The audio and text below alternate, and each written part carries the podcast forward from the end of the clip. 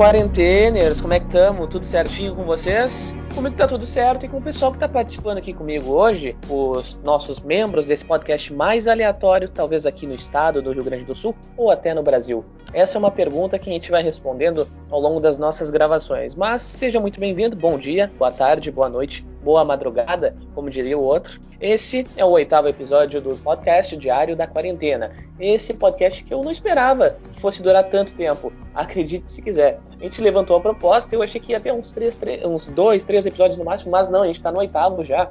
E as pautas estão cada vez mais afiadas. E olha só, começando por gente que é bem afiada, sem papas na língua, fala de tudo um pouco, sabe de tudo um pouco, comenta de tudo e vem ancorando comigo ao longo desse projeto, que bem aleatório, mas ao mesmo tempo especial, é o Rômulo Visotto. O Rômulo Papas na Língua Visotto vai comentar um pouquinho comigo aqui hoje. Ele vai também co-ancorar em alguns momentos, porque não? Quem sabe? Vai que a minha internet caia. Se cair, não é o Oeste que assume, é o Rômulo Visotto.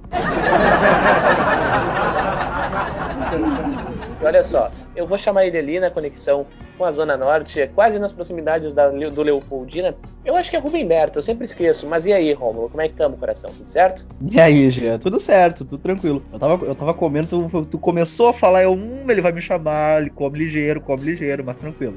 É. Cara, é um desafio, né? Agora eu fazer uma co-ancoragem contigo, vai que me, vai que me ultrapasse, né? Não, não, não sabemos. Mas qualquer coisa, se a internet cair, a gente tá, a gente tá aí pra, pra ajudar. E menos mal que não é o Oeste que assume, né? Vai saber a tragédia que, ia, que iria acontecer. Meu pai amado, imagina, rapaz. Mas olha só, gente. Quem também tem a língua bem afiada, tanto na cultura quanto na política, entre outros assuntos, é a Camila Souza, que está lá em Guaíba, voltando a participar com a gente depois de, de estar ausente em um ou dois episódios. Mas ela está de volta e a gente já vai apresentar ela. Camila, Camilinha, Camila, como é que estamos? Tudo certinho? Seja bem-vinda de volta. Oi, tia. Tudo certinho por aqui. É um prazer estar com vocês de novo. Eu demoro para aparecer, né? Eu falo em um podcast, aí eu demoro para aparecer, depois eu volto em cinco, cinco episódios depois, mas tô aí, né? Sobrevivendo em meio a plantões e tretas políticas. E é isso aí, vamos falar bastante hoje. Camila, que está, faz estágio, que na verdade é estagiária do Correio do Povo, na editoria de cultura, mas olha só, tu já está fazendo estágio semipresencial, já está indo para cobertura semipresencial no dia a dia ou ainda é de casa, 100% home office? 100% home office. No, na redação mesmo está indo, acredito que 10% do pessoal são os editores mesmo, então os repórteres, está todo mundo, estagiários, todo mundo em casa ainda, sem previsão de retorno. E olha só, quem tá sem previsão de retorno para voltar para São Borja, tá morando por lá, tá estudando por lá, tá indo pro samba de lá, mas agora em tempos de pandemia não tem samba, não tem São Borja, é só em Viamão. Rafael Costa, vulgo primo que não é primo, como é que estamos? Quarentena dia quanto, Rafa? 63, 64, 322? Ah, Conta pra é, gente. Acho que é número 700 e alguma coisa, vou jogar porque eu vim para cá em dezembro, né, cara? Que foi quando terminou as, terminou as aulas lá, então eu tô desde dezembro de quarentena praticamente. Claro que ali janeiro e fevereiro não contava tanto como quarentena, porque estava viajando, né? Mas a princípio, a princípio não, partindo da lógica de quarentena é ficar em casa, por voltar a ficar no ninho, né? É, eu Sim. tô assim desde dezembro mesmo. E até é meio triste, porque tu relembrou agora, né, nessa entrada, nessa nesse cumprimento que não tem samba, não tem nada pra fazer, e eu tava feliz e de repente fiquei triste, porque justamente meu, não tem nada mais que a gente Desculpa. possa fazer na rua, né? É, valeu, primo, valeu. Eu tô, vou, é, vou né? ficar aqui agora, uh, ficar aqui, uh, passar a palavra pra ti, pra continuar o programa.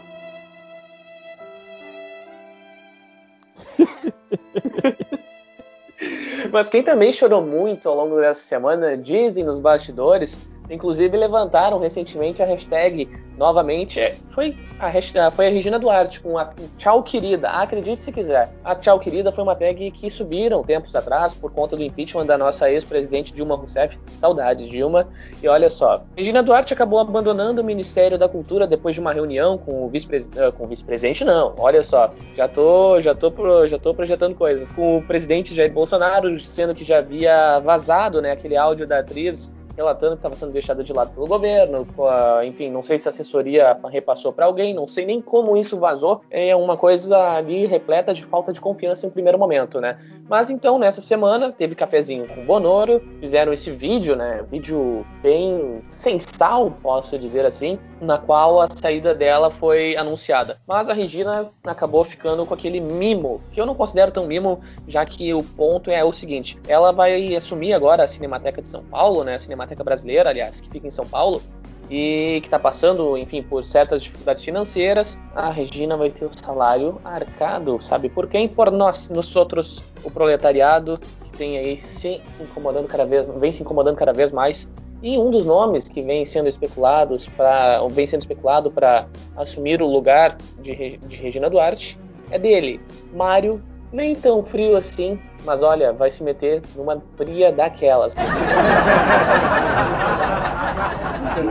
Mário Frias, piada ruim à parte, ator, foi da Globo, estava na Rede TV não faz muito tempo, acho que apresentando o programa, e se me falha a memória, o Rômulo, o Rômulo que é bom com essas questões de lembrar de programações e tudo mais, ele pode me corrigir daqui a pouquinho. Mas e aí, gente, eu vou deixar em aberto aqui para vocês começarem a sentar o cacete, com o perdão da palavra, mas porque é bem-vindo. Foi uma situação patética, eu fiz a mediação do assunto aqui agora, mas comentando por cima, a Regina Duarte não tinha nem ter sumido, ela tinha uma, ela tinha uma vaga na Globo como atriz garantida. Tudo bem, a fama, como diz, como diz, não sei se foi a Vera Holtz que disse algum tempo atrás, deu uma paulada na Regina Duarte dizendo que era, ah não, foi o José, o José de Abreu que acabou dando-lhe uma paulada no meio dos cornos da Regina, dizendo que ela é eterna leitora de, de TT. Mesmo assim, enfim, inegável que quando a atriz desempenhou a função de, de forma quase que excelente, em certos momentos tem papéis históricos, mas o papelão de agora, pelo amor de Deus, cara, por que, que foi se meter num governo? Tem ideias parecidas? Tudo bem, guarda para ti, mas não vai te expor a ponto de trabalhar numa função dessa e acabar tomando no toba depois. Meu Deus do céu, gente. Bom, mas paulada à parte, eu deixo para vocês agora comentarem essa situação. Não, só queria destacar que a Regina vai substituir uma especialista com 36 anos de cinemateca, né? A Olga Futema, que é graduada e mestre em cinema pela USP. Tá deixando a casa e quem assume é a Regina, né? Que a gente já sabe muito bem como é. Bate editorial, Gia. Bate editorial que tu trouxe agora sobre o caso Regina Duarte.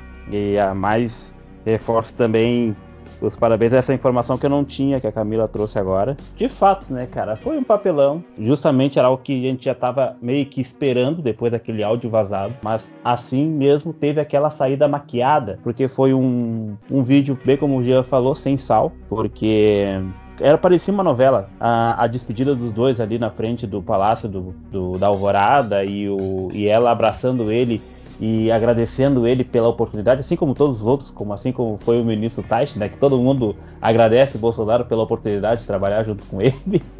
Mas aquela foi aquela saída bem maquiada, né, para dizer que não, estamos de bem, né? Ela tá saindo porque ela disse, ela alegou pelo menos se eu tiver, se eu não estiver enganado, foi por saudade da família e tal, né? Porque se não me engano ela mora no Rio de Janeiro ou, ou em São Paulo, mas acredito que seja no Rio de Janeiro. E trabalhar em Brasília estava deixando ela muito distante dos seus familiares. Portanto, algo que eu não acredito, né? Porque a gente depois que tu adquire uma boa experiência de vida morando fora, até trabalhando, sabe?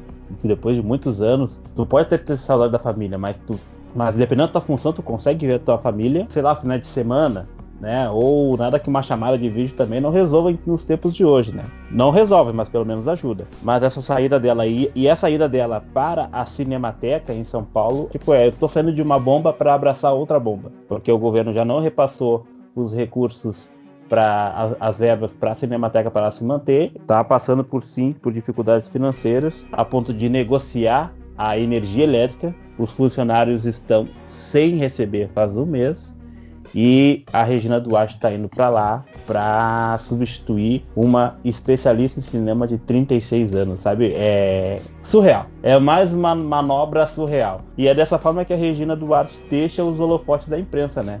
Saindo do ministério para assumir a Cinemateca, a imprensa não vai pegar mais no pé dela diante do, do posicionamento que nós temos do nosso governo atualmente. E não é porque ela é atriz que ela vai entender como é o funcionamento do troço, né? Às vezes a gente não não, não, não tem conhecimento para tudo. Inclusive a Cinemateca, ela, ela tem acervos históricos em relação a programas antigos, uh, filmes e. Enfim, eu tava até dando uma olhada na, na, na, na programação, pelo menos a u, uma das últimas coisas que foi tendo. Né? Tinha, um, tinha uma sessão de, foto, de fotografia, né? uma exposição de fotografia. Teve também uma uh, de cinema sueco, cinema sueco contemporâneo, até mesmo um pouco antes da, da, da, do isolamento ser decretado. Teve a trilogia, reparem vocês, a trilogia do Zero Caixão, senhores. O que é a morte? É o fim da vida. Caraca, trilogia do Zé do Caixão. Ah, é. olha. Ah, ó, isso aí, vieram bem, vieram bem. Pô, mas bem demais, né? Tá louco? Aham. Uhum. E fazendo uma ressalva. E sobre o Mário Frias, meu. O... Eu lembro do Mário Frias, uma vez que eu vi Mário Frias, vocês... eu não sei se vocês assistiam um programa que ele fazia na Rede TV e passava que era um que. Estilo. Exatamente. Entra, comissária! Hoje as nossas gatas comandam os colégios Jean Piaget, Objetivo Baixada e Foque Expressão. E vamos lá! Aqui nas minhas mãos eu tenho os passaportes. Somente um deles é o carimbado. Quem tirar o carimbado começa o game de hoje. Podem pegar, garoto. 3, 2, 1. Podem abrir para aquela câmera ali, ó. A equipe vermelha vai começar a tinha o último passageiro e, teve, e tem o agora também, que é no mesmo molde, só que eu esqueci o nome. É no mesmo ah, molde. Eu pensei que tu ia dizer que tu participou também, que nem a gente ah. tava falando dos bastidores da semana passada da tua foto com o Pianger. Pode não, não, não, não, essas coisas não. Essas, co essas coisas não. Essas coisas não.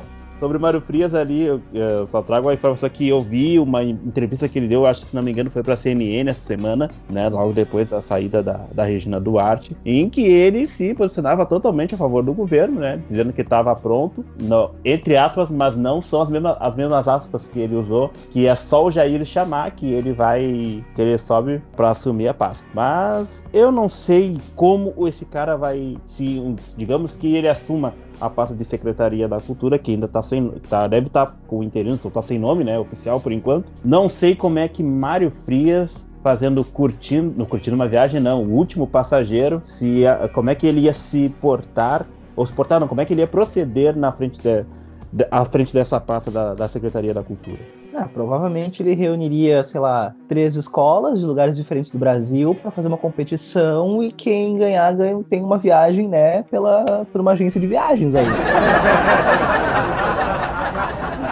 bem conhecida, em uns lugares bem paradisíacos também.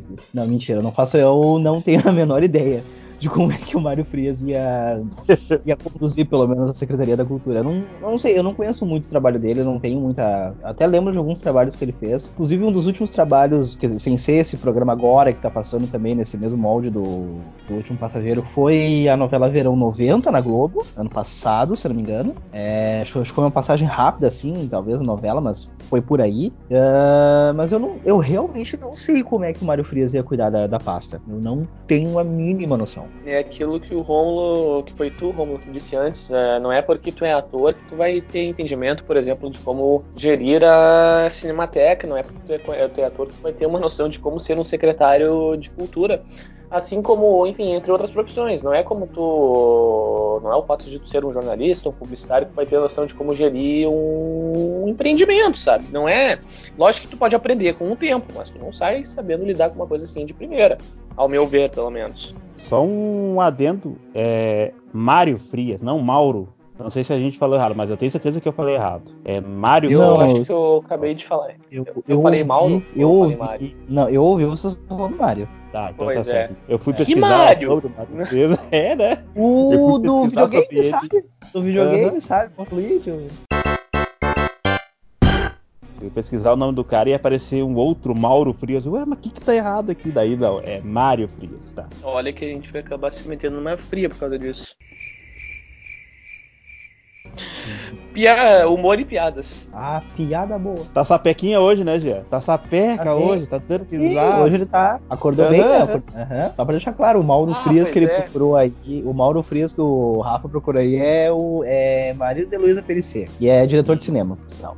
Aí é Mauro Farias, né, que aparece. Isso é Mauro Farias, na realidade. Aham. Ai, gente, que situação. Mas olha, ah, acordei de um jeito que tô que tô, né? Mas brincadeira à parte. Enfim, mais ou menos. Talvez o meu raciocínio esteja bem errado, mas não dá, gente. Eu acho que tem que ser. Tu não pode colocar ah, alguém que tu não tenha noção de, de se, ela tem o, se ela tem o conhecimento específico pra função. Tudo bem, tudo bem ser atriz. Mas, olha, analisa, analisa o contexto. Olha só a situação, cara. Não, não faz. Ao meu ver, já não fazia sentido. Nem se fosse governo de esquerda, se fosse governo de centro, enfim, colocar um ator ou uma atriz sem ter, sem ter certeza de que ele tem um conhecimento técnico. Não foi como o caso do Lula quando colocou a época como ministro Gilberto Gil. Gilberto, pô, a gente sabe que tem conhecimento de larga escala e poderia muito bem assumir a vaga. Mas não estou comparando, tá? Não estou comparando Gilberto Gil com Regina Duarte, Deus me perdoe. Mas, enfim, é outra coisa, sabe? Quando o pro- profissional, enfim, digo por ele ser músico, de outra forma, tem um conhecimento sobre o que ele vai exercer. Então, ao meu ver, esse é um ponto já onde é mais um erro bizarro e que só amedronta cada vez mais a amedronta. Ah! Enfim, vocês atenderam a população. Mas querem um exemplo melhor de quem tá despreparado pro cargo do que o nosso presidente? Quem? Quem? ah, eu quem? quero, eu quero. Eu Manda tô- lá, bem manda lá. saber. Manda. Não, não, eu só queria dizer que era o nosso presidente mesmo.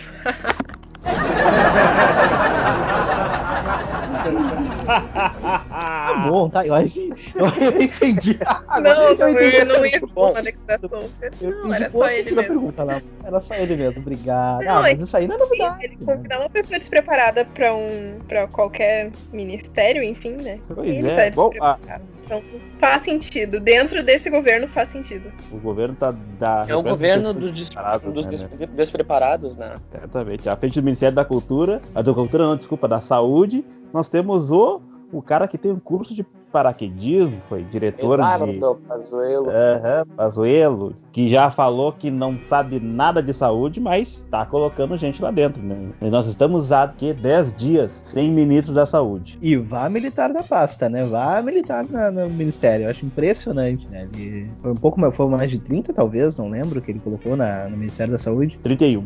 né? Por aí. Não, e tem ainda, se eu não me engano, acho que depois que isso aqui for postado, mas vai acontecer, a demissão do. do. Não sei se eu posso dizer o número 2 da pasta, que até o Ah, Mandetta. um- que até o, Mande- o Mandetta não queria que ele saísse, enfim, que eu, já- eu me esqueci o nome, é Wanderson. É Wanderson. Pera aí que eu já. É Wanderson Oliveira, eu acho. Wanderson aí, Oliveira. Wanderson Oliveira. Oliveira, que era o secretário que o Mandetta pediu pra segurar um pouco, mas acabou saindo. O cara é, é epidemi- ep- epidemiologista há mais de 20 anos, enfim, é especialista na função, e ele acabou saindo porque não dá, não dá, não tem, não tem condições. E o Teixe já, o Teixe já, eh, já recusou esses dias após sair do cargo, né, de ministro, ou a função de conselheiro e, né, e tal do Pazuello, que também foi um outro absurdo. Olha, coisa só desanda. Eu acho que ali os únicos preparados de verdade nesse governo são o Tarcísio, Tarcísio Gomes, ou Freitas, agora me fugiu o sobrenome dele, que é o ministro da Infraestrutura, e o próprio Marcos Pontes, que apesar de ter dito muita asneira recentemente, ele não cai que tem bastante conhecimento técnico no que ele exerce dentro do governo. Uhum. É Tarcísio Gomes de Freitas, o da, da infraestrutura. Infraestrutura, nome difícil. Mas falando em saúde, deixa eu, deixa eu colocar aqui na roda que essa semana também foi foi foi dada foi dada aos brasileiros uma portaria, né? Na qual libera o uso da cloroquina. Só que o próprio Ministério já diz, né? Ó, não tem eficácia comprovada, não tem comprovação científica, mas mesmo assim a responsabilidade é tua, meu irmão. Usa, usa do jeito que tu quiser essa cloroquina. Não sei o que vocês acham disso aí. né? É, é aquilo. Vai, ó, tá liberado, pode usar. Mas se, se, se morrer, não fui eu. Não, a culpa não é minha. Quem quis usar foi tu. Praticamente isso, né, cara? Eu acho que esse, essa, essa decisão do Ministério da Saúde em liberar a cloroquina, liberar geral a cloroquina, fazer o open bar de cloroquina de fato para todo mundo que quiser comprar, ganhou muito reforço porque o, o presidente americano Donald Trump assumiu, né, numa coletiva que tá tomando cloroquina e aí isso só serviu de reforço para o governo daqui liberar, né? Uma vez que o nosso presidente daqui, né, adora o presidente de lá. Então acho que isso daí só serviu de um estopim para que eles liberassem a cloroquina de fato aqui. E agora, com essa advertência que o próprio Ministério da Saúde diz, né? Tá liberado, mas, primeiro assim, se não me engano, estava liberado para sintomas leves, depois fizeram uma correção mas ainda está lá, está liberado, mas não, é praticamente não nos responsabilizamos por efeitos colaterais ou por casos de óbitos, praticamente isso, né? É o ministério tirando dele da reta, né? Realmente, não tem o que, não tem o que dizer. O ministério da Reta por causa dessa, dessa história da cloroquina. Do tanto que queriam liberar, porque enfim, porque não sei o que, gente, mas já é dito por Deus e o mundo que não tem, não tem comprovação científica de que a cloroquina é, o melhor, é a melhor solução para tratar contra a Covid-19, mas mesmo assim, o pessoal insiste, o pessoal. Enfim, o pessoal tá seguindo quem, quem rege o país, né? É, é a palavra é... dele não tem que. Prossiga, Romulo. Pode falar, já, não, eu já tinha terminado. Tanto é que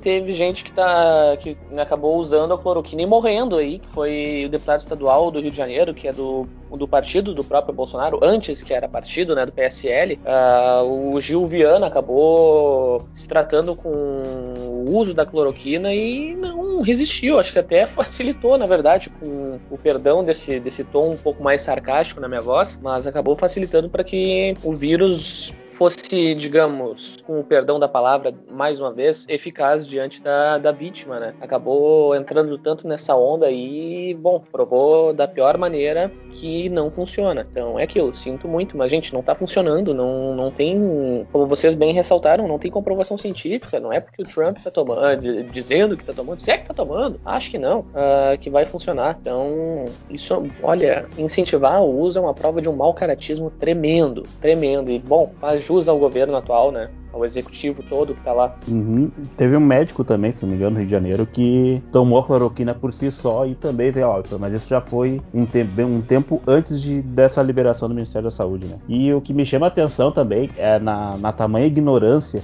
O que eu tô fazendo nessa. Desde a estreia da CNN, né, foi um canal que me chamou bastante atenção aqui, a CNN Brasil, que desde que estreou aqui tá, tá vindo com uns programas assim que eu tô achando muito interessante, porque eles fazem bastante debates dos dois lados, né? E tem um programa lá, que é o CNN Visão, que eles colocam, digamos aqui, aquele que é a favor desse lado e aquele que é a favor contra do outro lado, e, eles fazem um debate ao vivo. E teve um debate logo depois que liberaram a cloroquina, e aí tem alguém, tinha alguém que eu não vou lembrar, eu não vou lembrar os personagens que participaram desse, desse desse troca de ideia, vamos dizer assim, né? Mas tínhamos o aquele que era a favor e aquele que era contra a liberação da, coro, da cloroquina. O que era contra dizia: não tem nenhum estudo ou pesquisa científica que comprove que o uso da cloroquina consiga combater o, a, os sintomas ou a pandemia ou o vírus do Covid-19. Quem dizia a favor? É, não tem nenhuma. Concordo que não tem nenhuma nenhum estudo que fale isso, mas não, também, também não tem um estudo que não diga isso sabe? Não,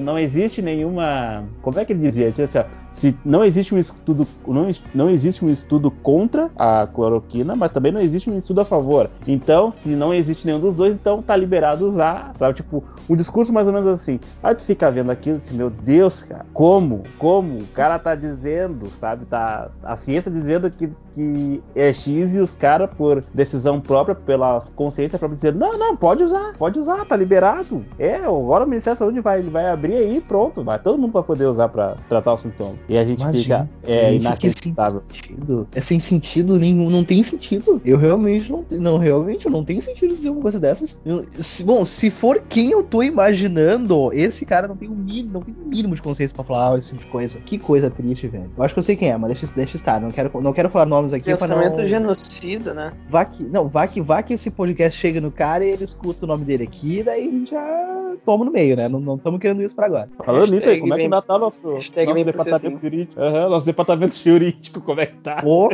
a gente tem um advogado. Enquanto, por enquanto tá bem parado, né? O, o nosso, o nosso acionista maior ali do podcast aleatório, a gente tem, enfim, de vez em quando ainda conversa com o pessoal que, que atua na área do direito, né? Pra ter um pouco mais de noção. Bom, até que ponto a gente pode usar da palavra para citar tal coisas? Ah, dependendo da proporção, dependendo da aplicação, no sentido da frase, já vem todo um, um regra não ver, um, eu vou inventar um termo agora, o regral. Uhum. uma, um método todo não, um método todo verbal e não verbal que tu acaba não compreendendo. Mas é aquilo, basicamente não chamar o fulaninho de, de FD não sei das quantas, mas de, de coisa arada de tal, enfim. E por aí vai, mas eu converso de vez em quando, por garantia é bom, né? Mas aqui até agora nada demais. Não chamamos ninguém uh, especificamente de genocida, não demos nome, não demos nome, nome, nome ao boi, né? Então, Tá tudo certo até o momento. É o que importa. Tamo indo bem, então. Tamo indo bem, então. Por isso nós chegamos no oitavo programa. Ah, então tá, tá tudo ótimo, tá tudo liberado. Vamos, vamos seguir, vamos seguir com, com, ai, com o podcast. Bom, seguindo com o podcast, a Camila que não falou agora a respeito da cloroquina, né? Não falou tanto, assim. Eu queria ouvir um pouquinho mais do ponto de vista dela a respeito uh, dessa situação, enfim, o que, que ela pensa a respeito também, um, que ela que já contribuiu bastante na primeira parte aqui, a respeito da situação envolvendo a Cinemateca Brasileira lá em São Paulo, né? E aí, Camila, conta pra gente, expo te expõe de forma positiva, ah, é claro. Eu não gosto de me expor. não, é que eu tava concordando mesmo com tudo que vocês falaram. E é muito triste ver como. É que na verdade já tem um estudo que foi feito recentemente, até falaram no Jornal Nacional, inclusive, que foi feito um estudo comprovando que não tem eficácia a cloroquina. Então tem estudo contra e as pessoas continuam ignorando, ignorando a ciência. E é muito triste, porque a gente volta naquela. em alguma pauta que a gente já discutiu aqui, falamos sobre fake news, não lembro se foi aqui, mas enfim em que cada um toma a verdade para si, não importa se é um especialista ou um cientista falando, se eu vejo isso, isso é o que condiz com a minha opinião, é isso que tá certo. E é muito perigoso, porque as pessoas ignoram a ciência, ignoram o jornalismo, e eu vou acreditar nisso porque é o que eu quero acreditar. É bem triste mesmo. É aquilo, né? Ah, tá batendo exatamente com a minha opinião aqui, vou seguir essa pessoa. E é aí que nasce o desastre se bem que parando para pensar, hoje o desastre pode, pode sair de qualquer estalar de dedos, né? Então, olha, esse governo, cara, eu não sei se eu espero mais alguma surpresa, porque na real eu tô tão acostumado já com essas botadas de ferro que a gente tá levando a torta direito que eu não sei o que eu espero mais, vou ser bem sincero. Todo dia é um 7x1 diferente, né? Se não é um 7x1 que a gente toma, a gente tem algumas vitórias, como um 75x1 contra quem tem que tomar um 7x1 todos os dias, né? Que foi o Enem, que foi votado votado no Senado, o adiamento do Enem foi votado no Senado essa semana, e tivemos 75 votos a favor do adiamento do Exame Nacional do Ensino Médio, contra um voto contra o adiamento do exame. E quem votou e contra? Quem? Quem? Quem? quem? Alguém arrisca um palpite? Dou-lhe uma, dou-lhe duas. Começa com F e termina com O? É, olha, tu tá, tá quente, tá quente. Flávio. Começa, começa, começa com Flávio, começa com Flávio e termina com Bolsonaro, né? Exatamente. Ah, não, queria saber. Ele mesmo, esse rapaz, esse rapaz sagaz, foi o único que votou contra o adiamento do, do do, do Enem no ano de 2020, uma vez que todos os estudantes não conseguiram estudar esse ano, né, por causa do, da epidemia do coronavírus, e não são todos os estudantes que têm o acesso fácil a plataformas de estudo, a livros, a internet, como diz a propaganda do MEC, né, para estudar para o Enem, que é aquele. Tu que lute, estuda do, do, do, teu caderno, do teu livro, pergunta para você, é daí que sai o voz da minha cabeça, né? Estuda na tua bandeirinha fato, do Brasil. É, exatamente. Mas de fato, o nosso Enem foi adiado, pelo, pelo menos pelo Senado, aí o processo vai para a Câmara, onde vai passar por votação também, e acredito que deva ser, que acredito que deva passar também, deve ser adiado nesse mês, nesse mês, aliás, nesse ano, Aí eu já não sei por quanto tempo, uma vez que a semana também ia encerrar as, as, inscrições do Enem e também foram. O encerramento das inscrições foi adiado, né? A inscrição foi prorrogada mais uma semana para o pessoal conseguir fazer a inscrição. Tá tendo bastante problemas, pelo que eu vi no, em alguns, alguns relatos que eu li pela internet ali, tipo com foto, que tem que ser fundo branco, Alguns CPFs também estão misturados, mas é que vai sair, gente. Vai todo mundo conseguir fazer, fazer pelo menos a inscrição. Mas aí o exame a gente já não sabe quando que vai. Mas adiado, pelo menos a primeira etapa foi concluída aí um passo importante, né? A gente tem que analisar todo esse contexto, enfim, falta muito, falta muito da empatia, né? Noção, principalmente do, do nosso atual ministro da Educação, que eu agora eu vou, ao invés de usar o cedilha, eu vou usar dois, os dois S's. Olha, é um festival de erros também daquele cara, não sei nem como é que pode ser ministro da Educação. Mais adiante a gente também comenta sobre outros assuntos, né? Mas esse é o principal ponto, talvez seja uma das melhores decisões aprovadas pelo Senado ao, nesse início de 2020, na verdade quase meio de 2020 já se arrastando para começo de fim de ano, entre aspas.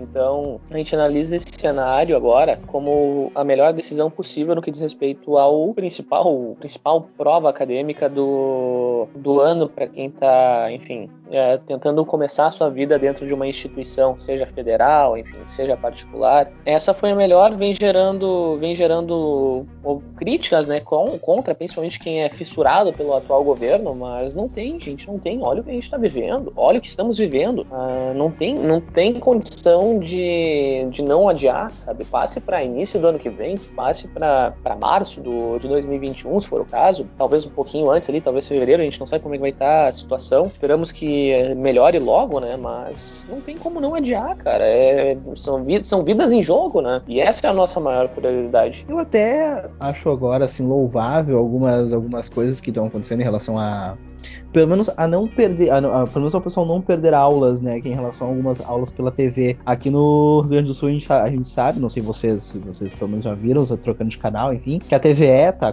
tá, tá com programação de, de, de, aulas pela televisão, né, lá, pra, lá pela, na, na, faixa da noite, assim. Mas ainda acho que sim, o Enem precisa ser adiado, porque muitos ainda não vão ter. Claro, aquilo ali é uma ajuda, mas também não é, ainda não é o, o necessário, né, não é o, não é o essencial, não é o essencial, não. Como é, qual é a palavra? Eu esqueci a palavra. Suficiente? Me fugiu a palavra. É, não é o suficiente. Eu sei isso. qual é a palavra, mas não é o suficiente. Não, é o, é, é, é, o que o Rafael disse, não é o suficiente. Realmente não é o suficiente ainda. Então, para mim, espero que seja adiado. E se for adiado, claro, é 30, 60 dias, né? Mas, mas eu espero que esse, eu espero que pelo menos nesse ano não, não ocorra, né? Eu não sei. Pelo menos é o, o que eu. É o... Não ocorrer, né? Porque esse tempo que os estudantes perderam fora das escolas, enfim, não pode ser recuperado em só 30 ou 60 dias. O certo seria mesmo não ocorrer esse ano.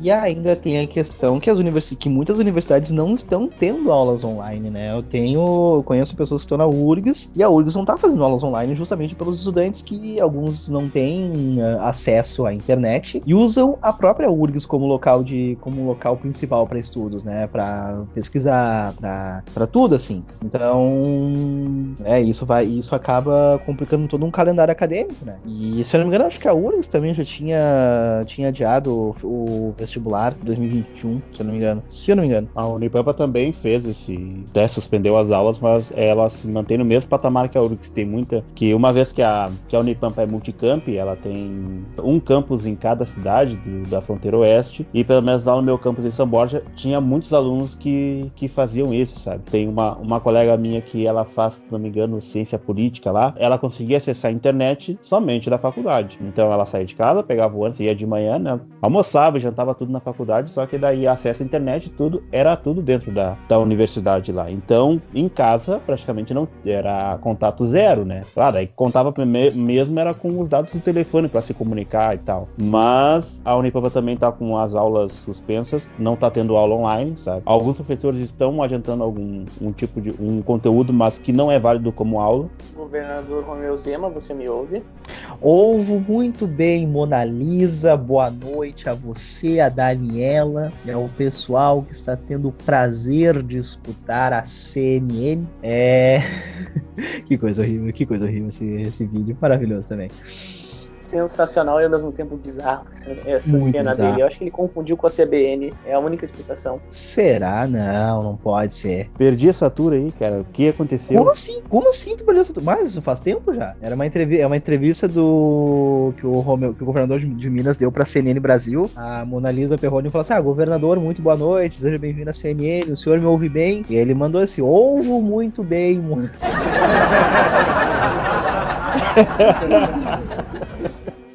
Daniela. Ai, meu Deus, olha. Que coisa, que coisa, mara, que coisa maravilhosa esse, esse Brasil. É, esse Brasil pérolas do jornalismo, né? Uhum. Ah, e falando em pérolas, né? Eu mencionei anteriormente o ilustre, porém não tanto ilustre, com quem a gente está tendo que lutar, né? Digamos, nós jornalistas e ao mesmo tempo os estudantes de tudo que é canto do país e pessoal da oposição, Abraham Weitraum, falando asneira atrás de, de asneira e dizendo que, inclusive, enfim, uh, que o fundo jogando bomba para colo de MEC, jogando bomba para colo do de Fundo Nacional de Desenvolvimento da Educação, né? E dizendo também, reclamando, é claro, uh, sobre essa flexibilização das datas do vestibular do vestibular, do, do Enem, enfim, da prova do Enem, que, enfim, isso aí pode ser uma.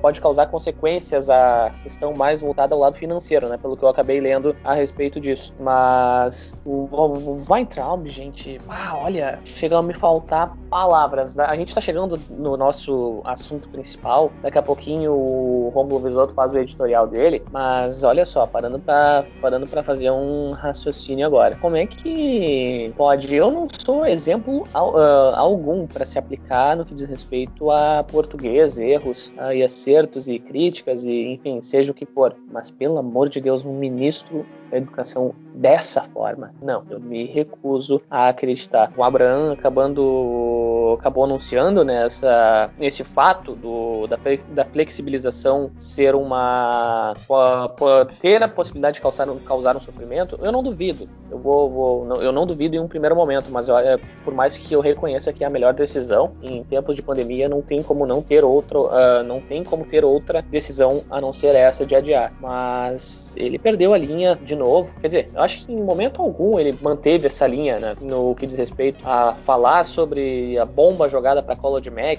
FND, FNDE, enfim, EDE, que seja, e, enfim, falando do dinheiro também que foi aplicado à bolsa de estudos, à compra de computadores, enfim, para alunos de, de redes, tá, de rede, rede pública, enfim, ensino público de uma forma geral, acho que ele perde, ele perde a linha do raciocínio que ele nunca teve, tentando jogar, jogar fogo ou enfim, ou jogar gasolina no que não deveria, em vez de tentar controlar e remediar a situação, ele só cava e cava mais a cova. Não sei em que ponto isso vai parar. Seja Enem, seja, enfim, as bombas jogadas para colo de, de ensino público e para o MEC de uma forma como um todo. Pois é, eu vejo Abraham Weintraub uma pessoa muito despreparada, sabe, para esse tipo de passa. Eu segui ele por muitos e muitos dias no ano passado ali, ainda mais naquele logo depois que veio a público o contingenciamento das universidades e instituições públicas, né? E aí eu comecei a seguir o cara para ver, ah, por quê? Qual é o motivo, né? Claro, jogada política. Mas aí, acompanhando o, o Twitter do Weitraub, a gente vê assim que aquele o tiozão que faz a pior, o pior jeito possível a piada do pavê para comer nas festas de final de ano. Porque o cara tenta ser engraçado e ele faz aquele tipo de humor ou faz piadas políticas para aquele público que é fiel a ele que, claro, seriam os seguidores e os apoiadores do,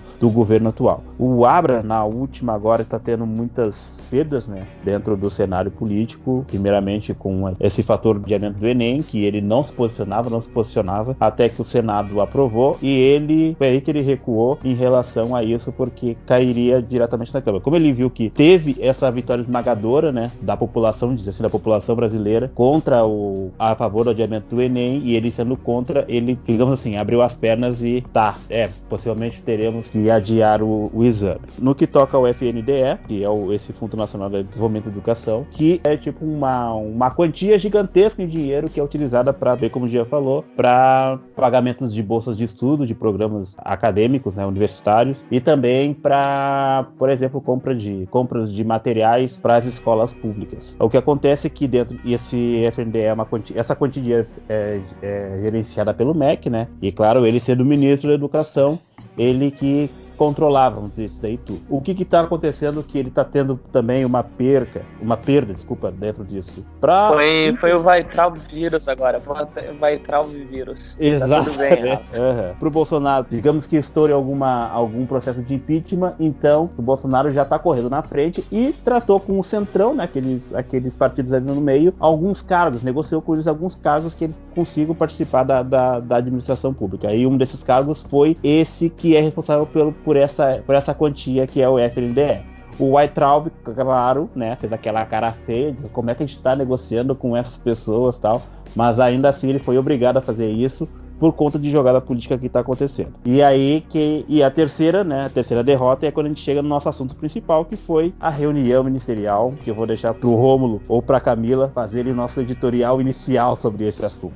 Deixa eu até comentar em relação a, a isso, né, porque recentemente até vendo algumas coisas em relação a, a essa coisa aí do, do Weintraub no, no, com o Fundo Nacional, né, colocando o pessoal do centro, colocando também o pessoal do Centrão, enfim, mas também ele fez um negócio que eu achei assim, ó, surreal que ele colocou a namorada do assessor, do seu próprio assessor, num cargo bem estratégico no FNDE. E ela, enfim, ela, tá, ela vai substituir uma, uma, uma assessora, uma assessora, perdão, uma servidora que, enfim, tinha anos de carreira, entendeu? Pra, pra, tocar, pra tocar o fundo do jeito, do jeito que o governo quer que seja tocado, né? Isso que é, é ridículo, mas enfim. E é mais uma vez o Centrão mostrando a sua força em relação à política brasileira, né? Em tudo, em tudo, basicamente. Era mais, era mais ou menos isso assim que eu, que eu, que eu ia falar. Deixa eu perguntar, já é o assunto aquele? Ou vocês querem deixar por último? Eu queria que a Camila comentasse não, um pouco disso também. Ah, é, não, comenta, Camila, vamos, né, vamos comentar aí sobre esse assunto do Weintraub, depois a gente. Depois a gente o Rafa que luxo pra editar depois. É não, não é o assunto ainda, gente. Já falou que chega no assunto. Ainda não, ainda não. Ainda pode não. começar, eu, eu, acho que pode começar já, É que assim, ó, é que assim, ó, vamos, vamos, vamos tentar fazer o seguinte, vamos dar um John Clever, dar uma, fazer que nem até mesmo que nem o Jornal Nacional. Vamos deixar o, esse assunto por último e colocar realmente o que importa, né? Que são as vidas né, de pessoas que acabam sendo derrotadas pelo coronavírus. É, a gente sabe muito bem que aqui no Brasil, que enfim, que a América do Sul já é o epicentro, é o novo epicentro do coronavírus, e o país mais afetado é este no qual nós moramos, né? Não dá nem para isso... fazer a brincadeira aquela do aqui na, da música aqui no Brasil o coronavírus não é... tem porque tá tendo a... e cada vez pior, com e perdão da redundância. Porque assim, a gente já passou dos 200 mil casos, talvez, nem lembro mais quantos casos a gente tá agora no Passamos 360 mil, 300. de acordo com dados da, do Estadão, que saiu há pouco tempo, inclusive. Pois é, e, e também, deixa eu ver aqui, ah, agora abriu para mim, agora abriu para mim o site. A gente já passou das 22 mortes, já temos mais 360 mil casos, é, tá complicado o troço. Não, mas o que que, mas o que que 53 nas últimas 24 horas. Pelo menos, né, durante este dia de gravação do podcast. Vamos ver os próximos dias, né? Porque enfim, a gente já bateu recorde, batemos recordes duas vezes essa semana, 1179 para depois 1188. Né? Esses foram os dois recordes assim que a gente casos em 24 horas aqui no país em relação ao coronavírus, o que mostra, o que e é o reflexo real do que é atualmente o governo que demorou muito para agir contra o coronavírus. E a cada dia a gente está tendo que falar várias e várias vezes que várias vezes estão se perdendo por uma doença que ainda não tem cura, ainda não tem vacina e que é muito importante ser combatida e tem que seguir sim todos os protocolos que a OMS está dizendo acontecendo. Esse último fim, esse fim de semana agora, mais uma vez, teve ato na frente do Palácio do, do Palácio do Alvorada, se não me engano. E mais uma vez o Bolsonaro foi lá, tirou a máscara, entrou em contato com o comeu povo. Cachorro durante, quente. Comeu um cachorro quente também. Durante a entrevista, durante um pronunciamento, podemos dizer assim, esta semana, na pra, pra, pra, pra, pra enfim, a gente viu, eu vi na CNN, né, na, na CNN Brasil, mas deixa eu até pegar aqui porque eu, eu destaquei a frase. Deixa eu ver, cadê o, onde é que eu coloquei? Pera aí. Aqui, peraí eu tô, eu tô buscando que foi muita coisa que eu anotei. Só uma olhada, é que assim, durante esse pronunciamento que, que aconteceu logo após o fato que a gente quer, que todo mundo quer abordar nesse podcast de uma forma maravilhosa, Bolsonaro disse a duas coisas, assim, que me, e que me deixaram muito não vou falar, usar uma palavra baixo calão, mas que me deixaram muito, muito, muito enojados. Pistola. É, a primeira pistola. foi. É, pistola. Pistola, vamos usar pistola, vamos usar pistola. A primeira foi, né, que. Abre aspas, né? Porque, quando, enfim, quando ele tava falando, tinha recém começado o Jornal Nacional. E ele disse mais ou menos assim: há 12 minutos, no caso era 8h40, 8h40 e poucos, né, tá no ar a TV funerária, a TV Globo, que é o Jornal Nacional. Ele, ah, morreu mais tantos, aquela cara de freira arrependida. O outro lá, o William Bonner, eu tô até agora aguardando a resposta dele pra, pra saber se Roberto Marinho é ditador, é ditador ou democrata. Essa é uma. E a outra, ele dizendo assim: sim, gente, eu sou do grupo de risco, mas eu não tô dando mau exemplo. Eu dou um bom exemplo de como o chefe de Estado deve se comportar. Sim, dando um péssimo exemplo de como o chefe de Estado deve se comportar.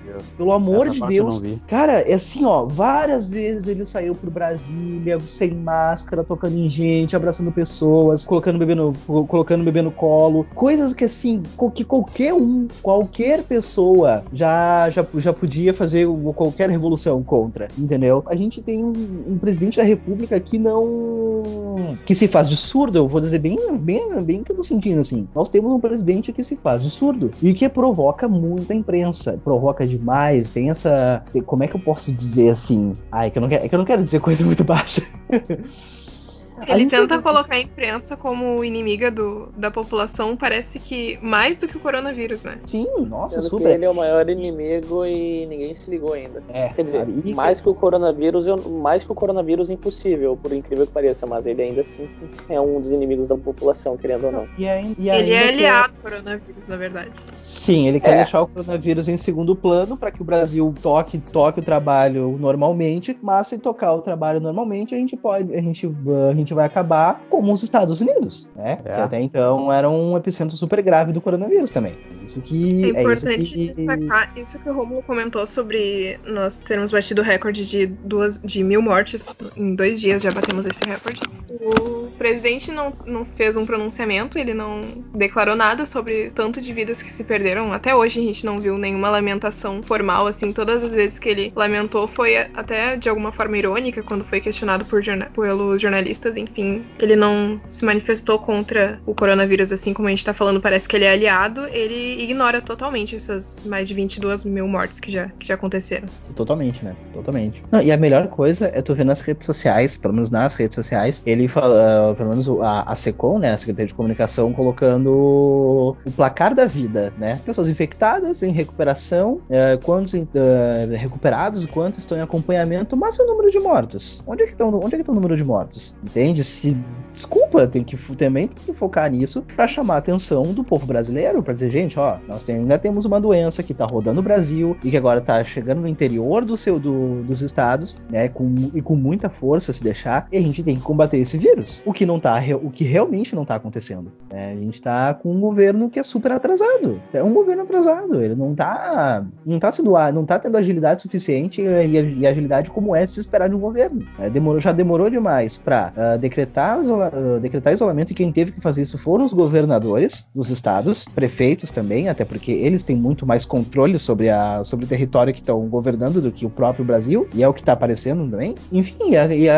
e acabar demorando para falar de muitas outras coisas, sabe, em relação a- a- ao coronavírus. É como se eles, é como se para eles o, o vírus não existisse, a doença não existisse, né? Que, enfim, era só uma gripezinha, né? De fato, meu, ah, nós temos um representante, um líder de uma nação que consegue utilizar o papel da imprensa contra, contra o povo. O papel da imprensa é informar, é dizer o que está acontecendo, é trazer números, é trazer informação, é trazer o conhecimento também, mas ele utiliza disso como se fosse algo, como, sei lá, uma massa de manobra, sabe? Para fazer com que as pessoas sejam contra o que está sendo mostrado, né? Tipo, chamar o Jornal Nacional de TV funerária, né? Cara, é o que tá acontecendo, é o que tá acontecendo, as pessoas estão morrendo, não tem vacina, não tem cura, né? Tem ca- temos e se tem a, a cura é por, por do tratamento, remédio e tal, mas ainda assim a possibilidade da pe- mesma pessoa que se recuperou do do coronavírus voltar novamente ao hospital com a mesma doença. Então, não adianta ele dizer que não, que, que é do grupo de risco, se ele toma essa, esse tipo de atitude para sair na rua, comer cachorro quente. Cara, é aquilo, parece que ele- ele tem algumas atitudes do Bolsonaro que parece que ele não se tocou ainda que ele, que ele é presidente, entendeu? Ele só se lembra disso quando ele sabe que ele pode mandar, quando ele sabe que tem poder para uma pessoa por causa do cargo dele. Mas as atividades de sair pra rua, não pode fazer isso daí. Tu tem o direito de vir, só que diante da pandemia, não é simplesmente tu sair na rua pra comer um cachorro quente, abraçar todo mundo, sendo que tu é do grupo de risco, sem máscara, e abraçar aquele monte de gente que grita lá na frente do Palácio da Alvorada pedindo umas coisas mais absurdas impossíveis. Não sei se é desumano, difícil tentar encaixar Jair Messias Bolsonaro numa qualidade ruim, porque o exemplo já tá dando o pior possível né, no, no Senado. Não só ele, como a gente vê as atitudes dele, mas a gente vê as atitudes dos, minis, dos ministros da equipe em relação a falar com a imprensa, em relação a, a conversar com outras pessoas, e ainda mais agora que daqui a pouco nós vamos entrar naquele assunto, do jeito que eles tratam, quando eles, como eles se referem às outras, a outras esferas do, do, do governo, de governadores e, e prefeitos, é, sabe? não tem respeito, não tem respeito com, com o povo brasileiro, não tem respeito com profissionais da imprensa. É, é, não sei se como é que pode é, colocar isso, se é desesperador, se a gente não sabe sentir rir por não acreditar na coisa que está acontecendo, nisso tudo que está acontecendo, ou se é o, o, de chorar. Mas onde é que tu vai chorar? Vendo TV, diante de, vendo as atitudes do governo, ou na frente de um caixão porque um familiar teu caiu de coronavírus por conta das, das atitudes que o governo está tomando em relação à pandemia. Olha, sinceramente, Rafa, a aplicação da tua colocação agora foi simplesmente perfeita. É um momento de onde a gente para para pensar, né? A gente vive um, em tempos de política sem tolerância. E aí eu faço uma pergunta já com a redundância em cima, onde vamos parar? Porque olha, esse não vou dar, não vou dar, não vou usar o termo que eu gostaria, mas o presidente do nosso país, meu Deus do céu, é como se tivesse uma criança de 13 anos governando a uh, principal nação da, da América Latina sem saber o que fazer. Vai estar tá brincando com os carrinhos da Hot Wheels ali enquanto o mundo vai se explodindo. Mas acho que até uma criança de 13 anos teria consci consciência da porcaria que está acontecendo pelo país afora para tomar alguma, tomar alguma medida. Coisa que esse cara, por teimosia, por burrice, por ser burro e despreparado, por estar há 30 anos uh, dentro da política sem uh, ter projetos aprovados, teve cinco projetos aprovados, o que é, olha, até eu, na, acho que até nós na faculdade tivemos mais projetos aprovados do que esse imbecil, mas, cara, não faz sentido fazer isso. Não sei se é orgulho, não sei se é burrice, como eu disse, não sei o porquê que ele faz, mas ele faz. E quem tá pagando somos nós, e nós estamos pagando por isso, o que é o pior de tudo. Posso introduzir o assunto mais esperado? Vai, Pode. Camila, introduz. Vai, vai, vai, com toda certeza. Plantando a Globo agora, plantando a Globo agora. musiquinha, musiquinha, se for possível colocar musiquinha, por favor.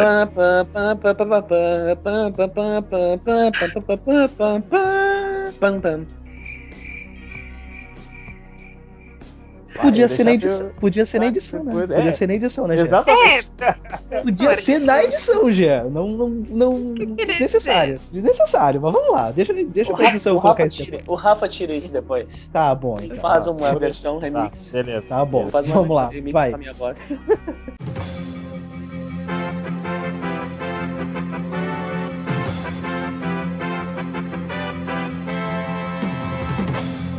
STF divulgou na última sexta-feira o vídeo da tão, o tão esperado vídeo da reunião ministerial do Bolsonaro, que aconteceu no dia 22 de abril, se não me engano. Não tô com os dados aqui.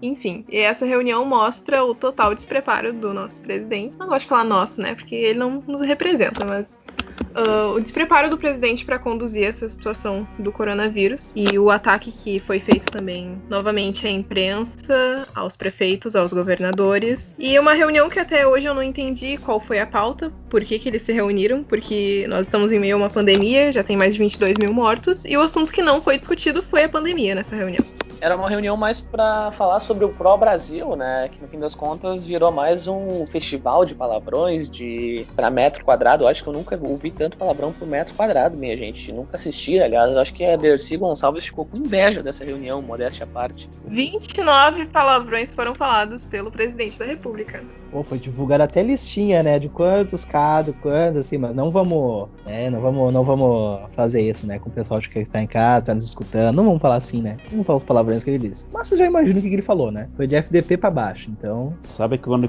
quando estourou a bomba do vídeo, eu já tava, eu tava ligado, eu tava assistindo a CNN, né? Com aquela a manchete enorme, daqui a pouco vai ser divulgado o vídeo tal, tal. E, já tava desde as quatro e meia, no, que o vídeo foi liberado às 5 horas e 1, né? Segundo a, a Maite Perrone falou no noticiário mais tarde. Quatro e meia já estava no site do STF, esperando sair né, o, o link pro vídeo. Nada, e nada, e nada. De repente, assim, ó, até das, das quatro e meia até 15 para 5 o site estava de boa. Da 15, das 15 para 5 para frente, sabe Black Friday? Aquele vídeo das portas das americanas, do pessoal querendo entrar. Calma, gente, calma! o site eu acho que tava daquela maneira. Porque, olha, custou pra carregar as coisas. Quando deu 5 horas, apareceu a notícia. Eu cliquei a notícia e lá no. Dentro da notícia tava o link pros vídeos, né? Eu cliquei, eu fiquei acho que um minuto e meio, abriu a página da, do vídeo. Dos dois vídeos, né? Que era possível baixar. Aí eu clicava e não baixava nada, tava muito pesado. Tinha muita gente acessando. Mas o fato é que, a meu ver, foi o seguinte: o vídeo ia ser utilizado, né? Foi utilizado para na investigação do Moro contra o rei Bolsonaro, da, nessa acusação do presidente querer é, interferir na, na, na Polícia Federal, né? Só que essa bomba passou longe, né? Diretamente em relação ao presidente. O que mais marcou mesmo foi palavrões que ele falou, de quem ele falou, né? A quem ele se referiu e tudo mais. Mas para quem explodiu bomba mesmo foi para os ministros que, que pediram a palavra naquele momento e se ferraram bastante, que foi como, por exemplo, o nosso já citado nesse programa Abraham Weitraub, que fez uma séria afirmação, né, em relação ao STF, o que pode acarretar que um problemão para ele. Exatamente, isso pode acarretar um baita Chamou de vagabundo. Ah, olha, é. não sei como ele não foi processado ainda. Eu já Aqui, teria ó. feito um processo assim Aqui. que teve o, o, vazamento do vídeo. Sim. Vazamento não, né? Aqui, né? A, a, Publicação. A amostragem da, vídeo. Divulgação. A divulgação. É, a, a, divulgação. Aqui, ó, aqui, ó, duas coisas. Primeiro, ô Rafa, é só pra corrigir, é Mona Lisa Perrone. Não ah, tá. A outra, a outra, abre aspas. Aqui, aqui ouve muito bem. Aqui ouve muito bem. Aqui, a outra, abre aspas. Uh, Abraham vai entrar, abre aspas. Eu, por mim, botava esses vagabundos todos na cadeia, começando no STF. E é isso que me choca. Era só isso, presidente. Eu, eu, eu realmente acho que toda essa discussão de, ah, vamos fazer isso, vamos fazer aquilo, houve muito, houve, ouvi muitos ministros que vi, chegaram e foram embora. Eu percebo que tem muita gente com agenda própria. Eu percebo que tem assim que tem que tem o um jogo que é jogado aqui, mas eu não vim para jogar o jogo. Eu vim aqui para lutar. Eu, e eu luto e me ferro. Ainda bem que sabe, tá.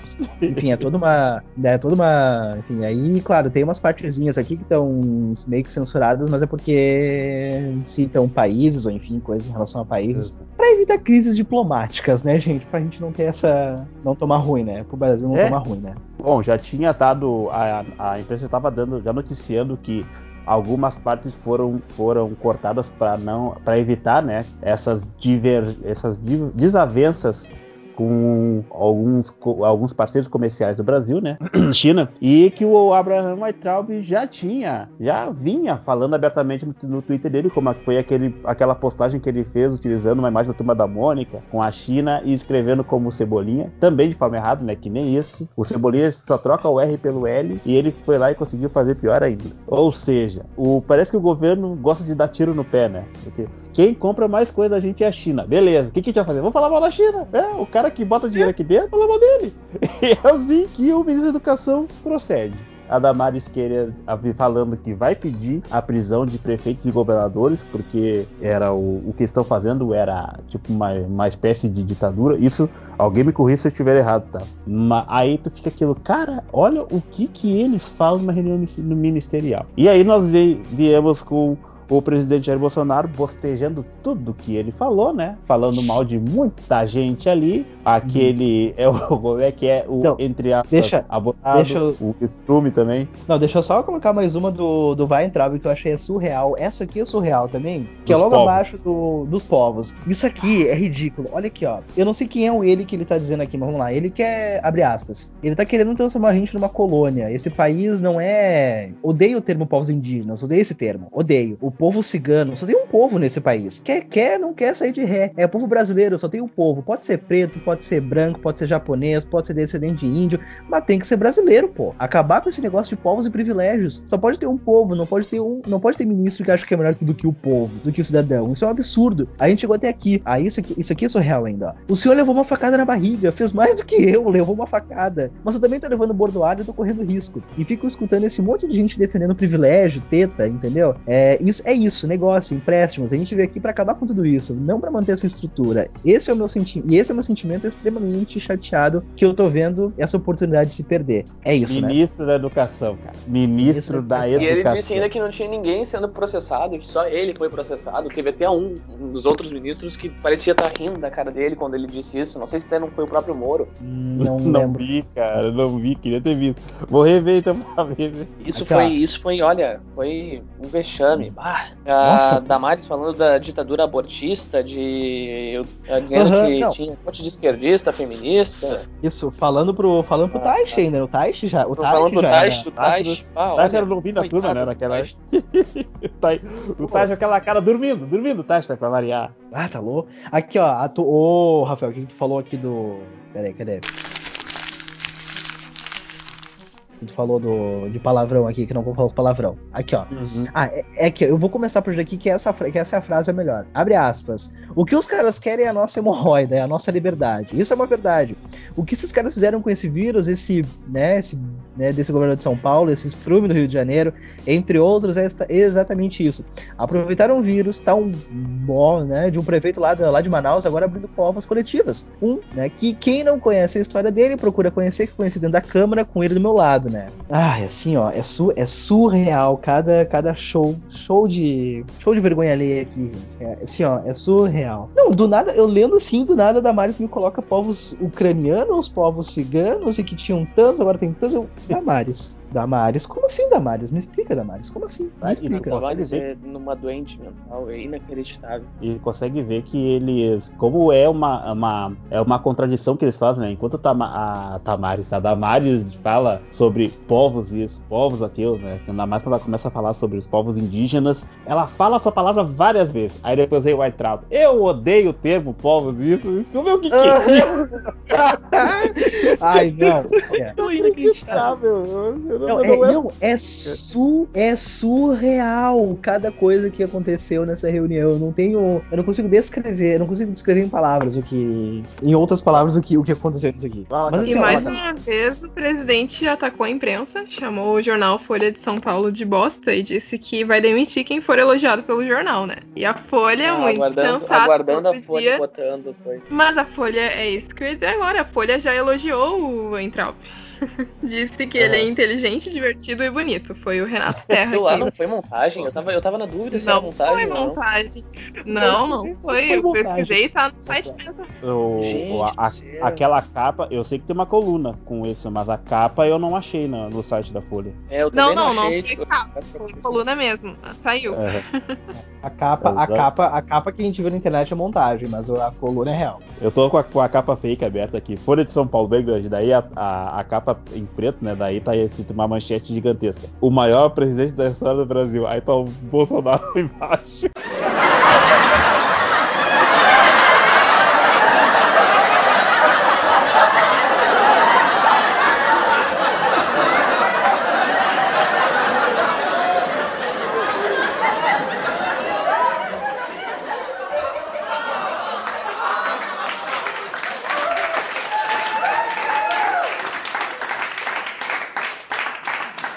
Nossa, cara, genial. Olha, muito Não, bom, isso, muito. não, isso foi assim, ó, maravilhoso. Agora eu, que, eu quero destacar outras duas falas assim que me, que me surpreenderam.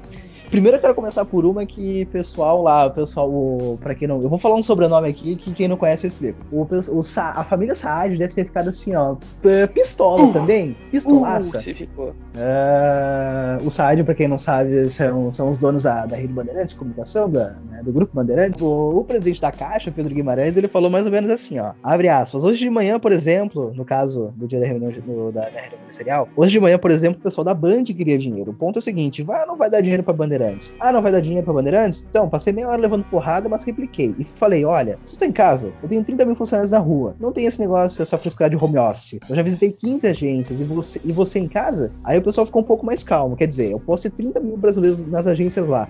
Sabe quantas pessoas a Caixa está pagando hoje? 7 milhões de pessoas e todo mundo em home office. Que porcaria é essa? É mais ou menos, fecha aspas, é mais ou menos assim. E aí o Datena depois, não sei se vocês viram depois do Brasil Gente, mais tarde ali. Sim. Não, que assim, a cena foi surreal, né? O primeiro, um dos primeiros vídeos vídeos que eles exibem é justamente com essa fala do, do, do presidente da caixa. Aí o Datena ficou muito pistola. Aquilo ali foi surreal.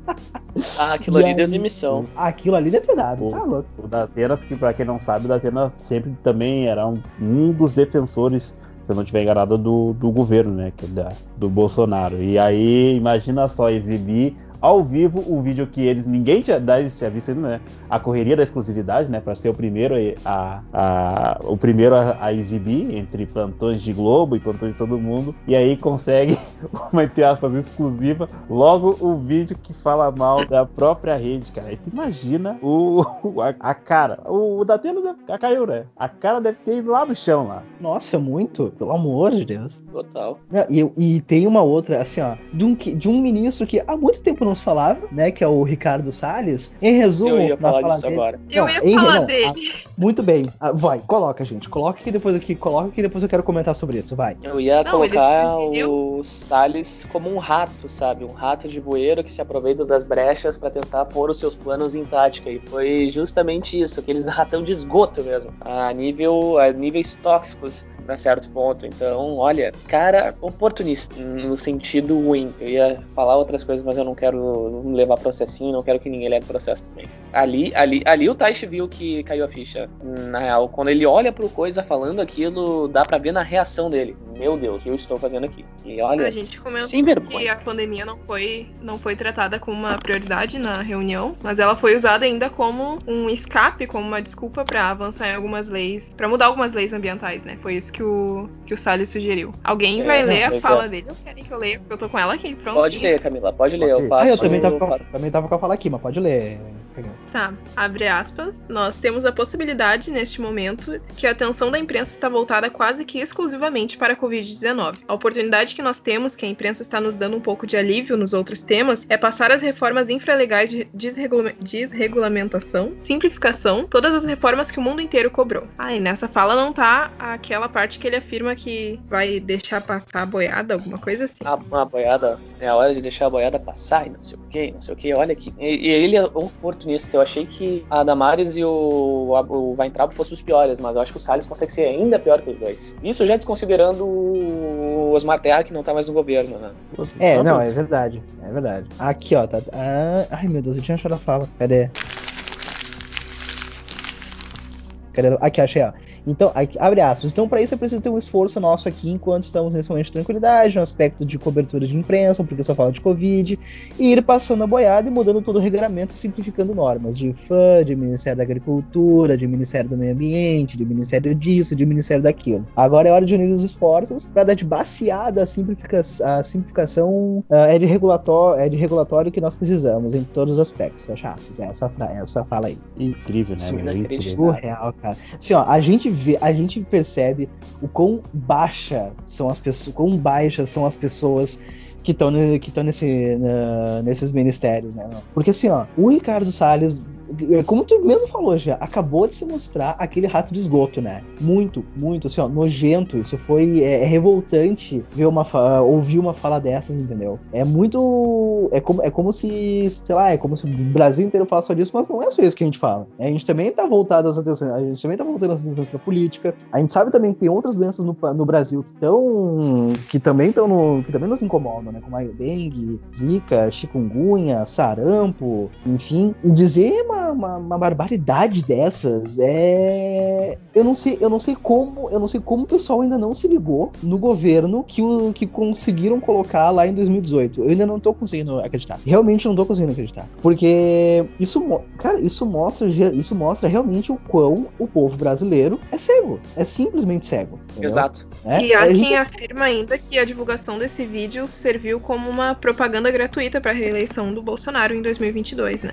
Nossa, sim. Pois é, gente, parando pra pensar no contexto, né? Agora partindo um pouco da. da- fugindo um pouquinho da- das pauladas nesse bando de despreparados. ah, lógico que tem muita coisa ruim ali, mas ah, na euforia também eu me empolguei bastante vendo o circo pegar fogo. Mas depois que a consciência voltou ao normal, eu parei pra pensar assim, mais com de cabeça fria, e cheguei à conclusão de que no fim das contas foi mais positivo, porque reforçou aquele discurso de ódio, que reforçou aquele pensamento bobo, bobo não, pensamento ruim de quem pensa igual, enfim, ah, ele tá dizendo o que eu tô pensando, então tá tudo certo. Eu acho que parando pra analisar aquilo ali não tem coisas que prejudicam, mas ele sai no pior no, no cenário que é o pior possível. Infelizmente, eu acho que eles saem, digamos, melhor do que do que antes, sabe? Então, vendo por esse lado, assim, eu acho que eles estão com essa pequena, não digo vantagem, mas o Moro prometeu algo e no fim das contas não foi um terço do que ele prometeu, sabe? Eu acho que, que só um quarto disso.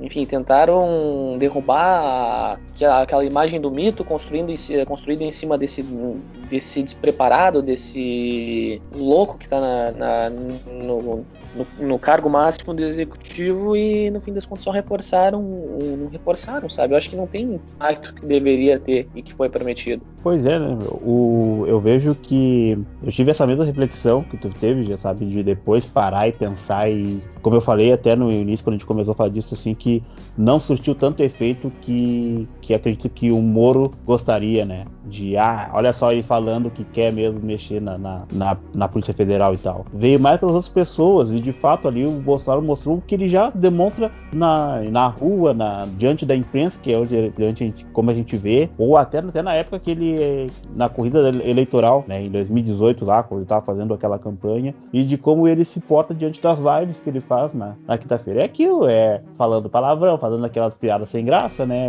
falando aquela coisa abertamente, é aquilo, o, o Bolsonaro que a gente viu naquele vídeo ministerial que era para ser secreto e agora é, é, público, não é diferente do que a gente vê no Bolsonaro que a gente vê todos os dias, sabe? A gente vê que a gente pode dizer, ah, o cara é um fantoche, de quem tá por trás, etc.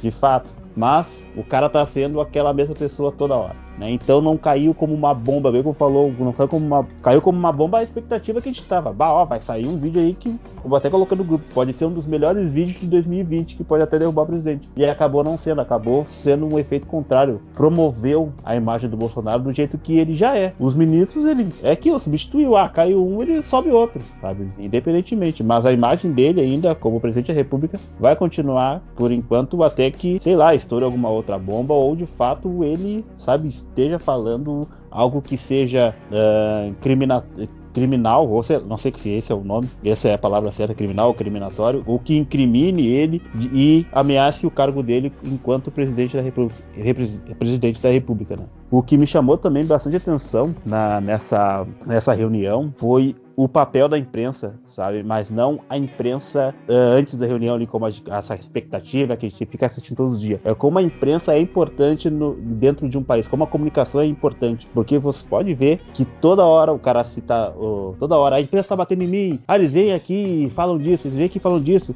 a imprensa falando de disso, disso, disso, a Folha de São Paulo, o Globo, blá blá blá blá. Isso é o que. Esse que é o papel da imprensa diante de um, de um governo, assim, militarista ou ditatorial, ou qualquer governo governo, né, o democrático, é informar, falar a respeito, é ter colunista falando o que, que acha e que não acha, especialistas, sabe, consultar tudo. Esse é o papel da imprensa, é fazer com que, as, com que o governo se sinta não pressionado, mas que o governo perceba que a informação que está sendo veiculada, aquilo que está veiculando, pode atingir uma, uma pessoa de uma maneira, assim como outra, outra pessoa de outra maneira, mas assim, ainda assim atingindo várias pessoas de uma vez só. Então, a gente, a, a gente ainda encontra alguns números do, da profissão jornalista, né, de, do quanto é perigoso em alguns países, e aqui a gente ainda consegue viver numa, numa entre aspas, paraíso, né? Né? Porque a gente, a gente tem uma liberdade de expressão, né? A gente consegue falar abertamente, né? A gente liga a televisão ali, a gente vê a Globo falando, a Band falando, a Record falando, sabe? Independente de visões políticas que algumas representam ou outras nem representam tanto assim, a gente consegue ter um acesso à internet onde tem vários veículos fazendo esse, esse jogo, sabe? Participando disso, ó, o presidente falou isso, o ministério, o ministro falou isso e assim por diante. A gente consegue ter o acesso, de fato, à informação crua ou, ou como, conforme passa por edição, por, por passa pelo processo de, de, de, apuração, né? Mas imagina só se a gente não tivesse acesso a isso hoje. Se fosse só a Folha de São Paulo que estivesse incomodando, o cara já entraria lá, já mandava fechar e pronto, sabe? Então eu vejo que o quanto a imprensa, a imprensa incomoda eles. É, reafirmo, esse que é o papel que a gente faz e é o papel que, gente, que eu tomara mesmo, que eu torço bastante que a gente continue fazendo com, o, com esse governo com, e com os próximos que vieram, e assim como a gente fez bastante com os que já passaram. O que mais me até me impressiona também, e acho que, enfim, a gente, pelo menos a gente fala, quem acompanha a TV, quem acompanha a imprensa, enfim, dessa, né, de, uma forma, de uma forma geral. É, não sei, do SBT, né, uh, no caso, no sábado, acabou não transmitindo o principal telejornal da casa, por ordens, né, do seu, do seu líder maior. Silviásticas. Do, né, por ordens abrava, abrava, abravanelísticas, talvez, pode ser também. Palavra difícil, mas. Enfim, por ordem do seu, do seu Silvio Santos, porque é o seguinte, foi liberado na sexta, fizeram a cobertura na sexta, o SBT também fez, mas Bolsonaro não gostou e disse, ó, alguém ligaram lá pro, pro genro do Silvio, né, que é deputado, chegou no Silvio e disse, ó, ah, tá, não gostaram? Não, beleza, então não vou transmitir telejornal amanhã, vou colocar uma reprise de, de, de um programa de fofoca no, no, no lugar do troço. Vocês estão entendendo o quão o, o, o, perigo que a gente tá correndo em relação a isso, gente? Meu Deus. Gente, isso é... É um perigo surreal, nunca. É um, olha não, só, é, acho que... É um, perigo, é um perigo enorme, é um perigo enorme. Pelo amor de Deus,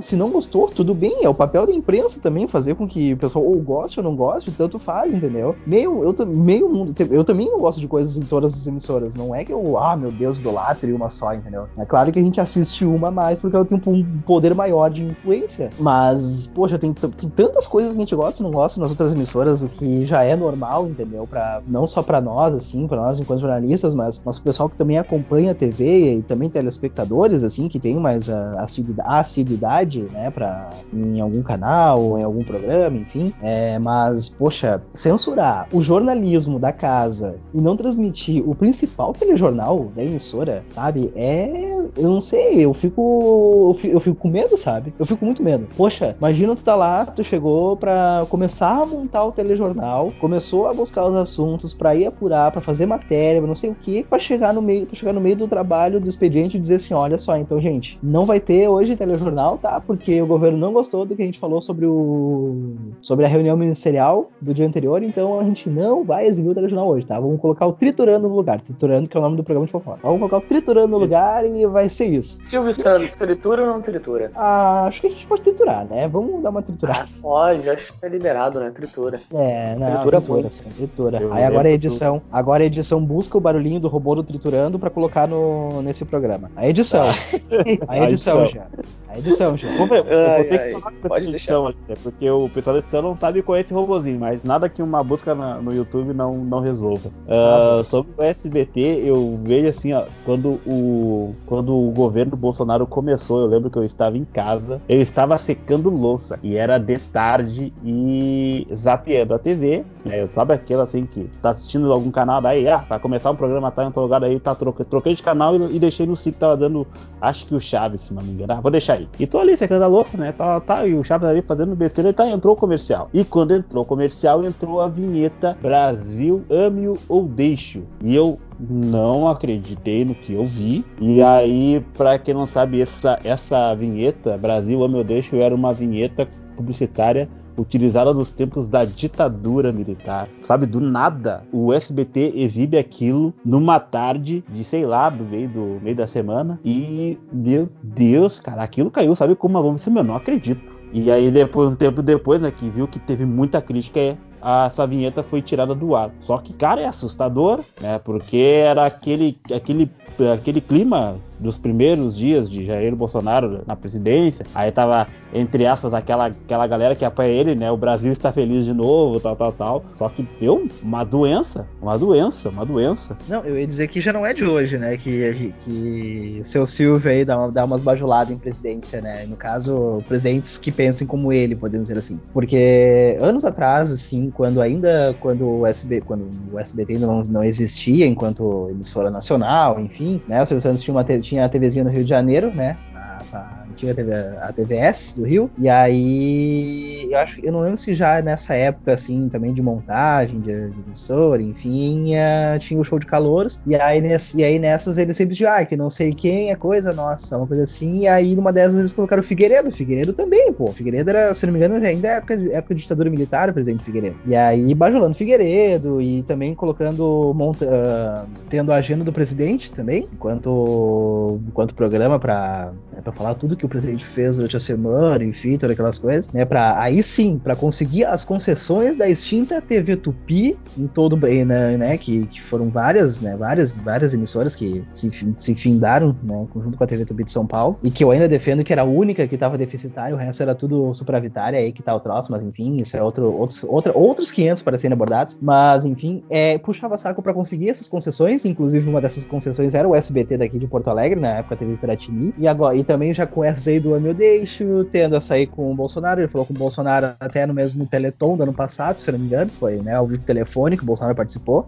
No Teleton. E teve, teve assim, umas coisas surreal que foi agora, pouco antes dessa gravação iniciar, que foi o SBT exibindo trechos da, da reunião ministerial de ontem, entendeu? Mas com uns palavrão da total. Não colocaram nem pi no meio do troço. Sete e, pouco da, sete e pouco da noite exibindo, exibindo trecho da reunião ministerial. E se eu não me engano, acho que, se eu não me engano, acho que ainda vai passar. Pelo menos no dia de hoje, assim, que a gente tá gravando, ainda vai passar mais, algum, mais, alguma, mais alguns trechos. Eu não sei. Não sei como, mas vai passar. Ou seja, já não é de hoje que o, que o, que o seu Silvio dá umas bajuladas, ele dá uma puxada de saco em, em presidente. A gente tava sendo iludido todo esse tempo, então, pelo Silvio Santos, porque ele não se pronunciava em outros governos, né? A gente não. Tanto que até naquela época, antes de, da, da eleição, da polarização entre esquerda e direita, que se que, a, que me faltou falar, mas que foi instaurada dentro do nosso, nosso território tupiniquim, Silvio Santos nunca se nunca manifestou uma posição política a partir dele, sabe? Até porque ele fala bastante coisa naquele programa de domingo dele ali, né? A gente já viu muitos absurdos acontecerem naquele, naquele programa ali, só que ele nunca falou sobre isso. Mas o cara fala, ele, ele expressa isso através da programação dele e ficou mais explícito agora com, a, com o Jair Bolsonaro na presidência, né? Que a gente consegue ver o, os erros, né, o, o, as exclusivas, as participações. Então, Silvio Santos passou, sei lá, meu, o cara despirocou de uma, uma hora para outra, assim, sabe, mudou a cara. Caducou. Caducou, né? Porque aí todo mundo, ah, mas o Silvio é brincalhão, tá, tá velho, não sei mais o que, mas o cara tá, sei lá, meu. É, eu, não, eu não tenho palavras para descrever como é que a gente pode classificar Silvio Santos hoje, diante disso tudo? Pois é, né? Boa pergunta. Ah, assim, ó, dá pra dizer, dá pra dizer assim, que vendo pelo lado artístico, Silvio Santos, ele, ok, pô, é um baita apresentador, isso não é, isso é, isso não tem como negar. Realmente, não tem como negar. Porque muitos programas que ele apresentou ainda estão na história da TV brasileira. Poxa, qual é a música? O, às vezes até o, programa, o próprio programa do Silvio Santos com alguns quadros que ele tinha dentro. Uh, deixa eu pensar aqui, sei lá, às vezes até o troféu imprensa, o troféu imprensa, né? Hoje nem é tão dinheiro. O topa tudo por dinheiro também, sabe? Então é. Eu adorava o tenta, o tenta, o tenta, era Tentação, se não me engano, o nome do tentação. programa. Enfim. Ah, foram vários programas, assim, nas tardes do SBT, por exemplo, que, enfim, às vezes ele comandava, pai, e era né, e dava pra ver o lado artístico do Silvio Santos. Mas agora, esse outro lado, enquanto, enquanto pessoa, já aí sim, já era um outra. Aí é outros 500, entendeu? Então não. É, sei lá, eu, eu, eu simplesmente vejo assim que não tem como. Nesse, nesse esse lado não tem como defender o senhor. Não tem como, realmente não tem como defender. E de uns tempos pra cá ele realmente ele tá ficando meio, meio birutinha, né? Com muita coisa, muita coisa. Inclusive, claro, teve aquela época da, da Maísa, quando a Maísa ainda era mais nova, né? Que, enfim, participava do programa, né? Até que ela se assustou com o palhaço, bateu cabeça na câmera, saiu chorando, enfim, toda aquela coisa. Aí proibiram ela de estar ali no, no horário dos, na, na, na, gravação do programa Silvio Santos, enfim. Uh, que mais que teve? Teve também. Meu Deus, eu tinha lembrado de mais uma. Ah, lembrei, no Teleton tinha que ele pegou uma criança no colo que a criança tinha ossos de vidro, né? E ele balançava a criança como se não, não, não. houvesse a mãe. E aí eu fiquei, meu Deus do é. céu, essa criança tem ossos de vidro, Silvio Santos larga essa criança, pelo amor de Jesus Cristo. E não sei o que mais. Ah, daí ele falando com a Cláudia Leite, totalmente machista. Enfim, é assim, ó, coisas com o Silvio Santos que não tem, não tem como, sabe? Essas coisas assim não tem como, não tem como defender, realmente. Assim. E o que não tem como é manter esse podcast para sempre, para sempre, né, minha gente? Olha só, Rafael Poxa. Costa, como eu tô sem notebook dessa vez, vai ter um trabalhinho pra editar. Ainda bem que dessa vez não sou eu. se ferrou, se ferrou, Rafael, se ferrou. olha, quebrando o recorde, quebrando o recorde de, de gravação até agora. Nosso, eu acho que o nosso maior podcast teve 1 hora e 36, não sei. Ficou bem longo também, mas vida que segue. Senhores, porque a gente tá só com quatro integrantes. Pois é, eu acho que são os quatro que mais se comunicam, né? Pois é. Querendo ou não, acho que são os quatro que mais, mais falam, enfim, cagam tese por aí, desculpa desculpem o palavreado, mas não tem nada demais, visto que o atual presidente e os ministros até então disseram na reunião, né? Mas olha, entre as teses aqui, todas com sentido e todas muito boas, enfim, o que a gente pode dizer é o seguinte: foi bom, foi bom, tiramos um. Eu tirei um peso do corpo podendo falar sobre isso aqui. Olha, não sei para quem eu deixo, eu vou deixar o Rômulo Visoto encerrar, eu vou me despedindo por aqui, gente. Beijos, Camila, beijos, primo, beijos, Rômulo, faz aí o encerramento que eu tô partindo. Meu Deus, você já me, pegou de surpresa que eu também não esperava essa. Então tá, senhores, muito obrigado obrigado pela presença, pela audiência. Esse foi o oitavo episódio. A gente volta a se encontrar numa próxima. É, e compartilhem esse, compartilhem esse podcast o máximo que puderem para todo mundo aí. Uh, e mais uma vez, muito obrigado de verdade por estar, tá tá sempre junto com a gente. E a gente volta uh, debatendo alguns dos assuntos que fizeram, enfim, essa semana ficar super mexido de cabeça, de cabeça, cabeça não, de pernas pro ar. E é isso. Então tá, gente. Muito obrigado. A gente se vê. Tchau. Tchau, até a próxima.